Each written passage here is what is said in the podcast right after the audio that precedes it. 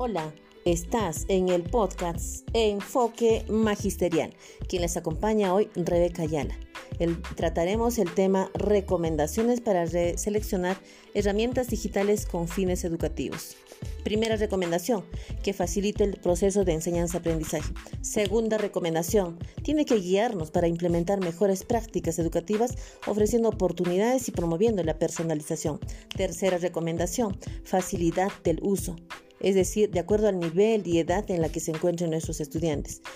Cuarta recomendación, accesible e inclusivo. Todos los estudiantes pueden acceder con o sin internet, desde su tablet o su PC o su celular.